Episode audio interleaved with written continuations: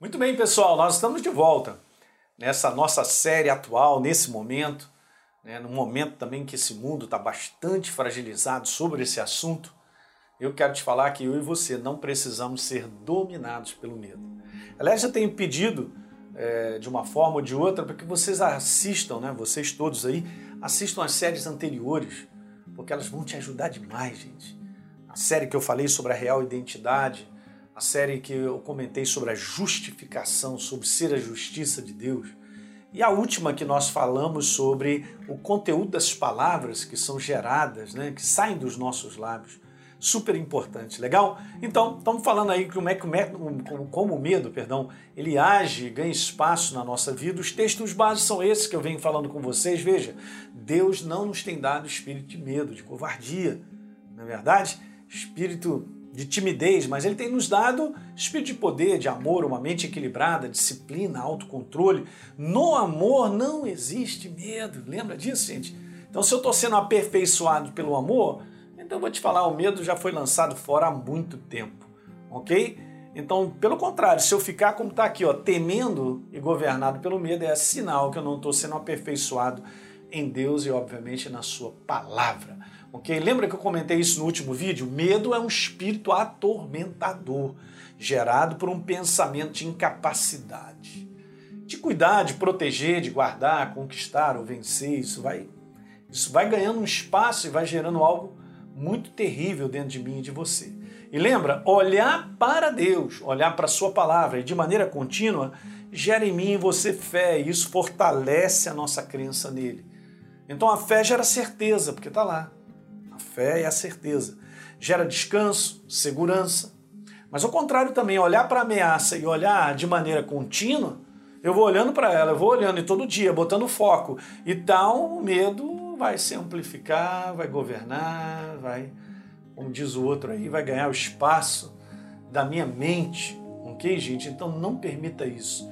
Eu falei no último vídeo, aonde você está colocando o teu foco todo dia. Muito importante você gastar um tempo para se alimentar. Eu não vou me alimentar de produto, de coisas que vão gerar medo e terror no meu coração. Eu vou me alimentar da verdade, que vai gerar descanso, segurança, certeza. Então, quando a gente tolera o medo, de uma forma ou de outra, como eu disse, a gente está mortificando a nossa fé. Então, a pergunta é: a pergunta é como é que o medo ganha espaço na nossa vida? Então, basicamente, ganha espaço dessa forma, gente. A gente desconhece essa maneira e não percebe. Mas o medo ele ganha espaço na minha maneira de pensar. Sabe, a nossa maneira de pensar é tão rápida sobre coisas. Quando você se vê, você já está tá pensando sobre um assunto há 10 minutos e nem percebeu que está tá pensando sobre ele. É verdade. Às vezes a minha esposa me catuca e Hã? Tá, tá aqui? Onde você está? E tal. Aí quando ela pergunta onde você está, é porque você está num rolo de pensamento e nem sabe que ficou ali naquele rolo tem 10 minutos. Porque isso acontece contigo e comigo, com todos nós. Mas nós temos capacidade em Cristo Jesus de controlar o conteúdo e aquilo que nós vamos pensar.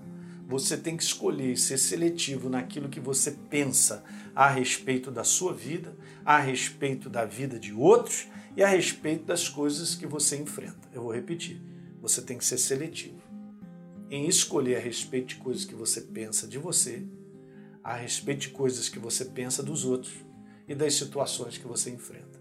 Então, pastor, se eu for ser seletivo, como é que eu vou fazer isso? Porque, caramba, as coisas vêm na minha cabeça quando eu vejo, eu estou pensando e estou sempre pensando de maneira negativa, eu estou sempre pensando de maneira crítica, eu estou sempre pensando de maneira julgadora. Eu sei, porque essa é a obra das trevas. Mas através da verdade em Cristo Jesus, de quem eu sou nele, eu tenho que aprender a lidar comigo, a pensar a respeito da minha vida como Deus pensa a pensar a respeito da vida das pessoas como quer que Deus quer que eu pense. A pensar a respeito das situações que eu enfrento como Deus quer que eu pense. Eu não sou um coitado, miserável, tentando chegar a algum lugar. Eu não sou um desgraçado, um prejudicado. Hã? Eu não sou uma vítima. Eu sou filho do Deus Altíssimo. Eu estou em Cristo Jesus. A minha herança é gigante, Ele está comigo. A batalha que eu enfrento não é minha, é dele. Ele me dará vitória por causa das promessas que estão empenhadas na sua palavra. E agora começa a ficar bravo. Você entende? Então, legal. Olha aí. É assim que ele quer que eu pense a respeito de mim, a respeito das pessoas e das situações que nós enfrentamos. Então, veja, segredão para a gente terminar isso. Romanos capítulo 12, gente, tem que gastar tempo. Ó. Deus vai me transformando à medida que eu renovo a minha mente nele. Então, nele é a sua palavra, é o seu conteúdo, é como eu falei anteriormente, é colocar o foco todos os dias. Você não precisa de muito. Você precisa só de um tempo todo dia para você só se equilibrar e se alinhar em quem você é e se renovar no poder vivo dele. Até mesmo com declarações. Por isso tem aí hein, um e-book que eu coloquei para você baixar sobre confissões, sobre abrir a tua boca diariamente confessando a palavra de Deus sobre a tua vida, família, trabalho, saúde, seja o que for. Abra a tua boca e declare todo dia. Isso vai fazer a diferença. Vai alinhar você.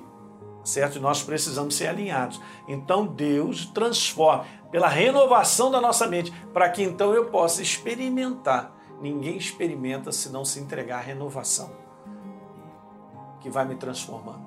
Eu não posso experimentar a boa, perfeita e agradável vontade de Deus, porque eu não enxergo. A minha maneira restrita de pensar é tão grande e tão humana eu jamais vou permitir experimentar qual é a boa, agradável vontade de Deus, porque eu acredito que o problema ele vai me vencer, ele vai me matar, porque esse vírus vai acabar comigo, vai acabar com a minha família. De maneira errada. Você entende, gente? É muito errado. Mas, pastor, mas isso vem sobre a minha cabeça, eu sei. Vem sobre a cabeça de todo mundo. Eu só não. Eu tenho que fechar a porta rápido. Lembra que eu falei? Você está lá no teu carro, tua esposa está falando, você está pensando o quê? Está no mundo da lua? Não, é porque eu estou pensando em algo há 10 minutos e nem percebo que eu estou pensando. Não é não? Então tem que tomar cuidado, porque é isso que tem trazido ansiedade, preocupação e tem gerado nas pessoas algo ruim, gente. As pessoas não estão mais sorrindo, elas não têm alegria mais, elas, elas não conseguem nem, nem olhar para o dia bonito que está, o pássaro que passa na frente. Por quê? O pensamento está ali naquela dificuldade, naquele foco, olhando para aquele negócio. Meu Deus, isso aqui, isso aqui, isso aqui, isso aí. Nós não vamos a lugar nenhum. Legal? Isso aí. Dá um like aí no nosso programa, se inscreve no nosso canal, por favor.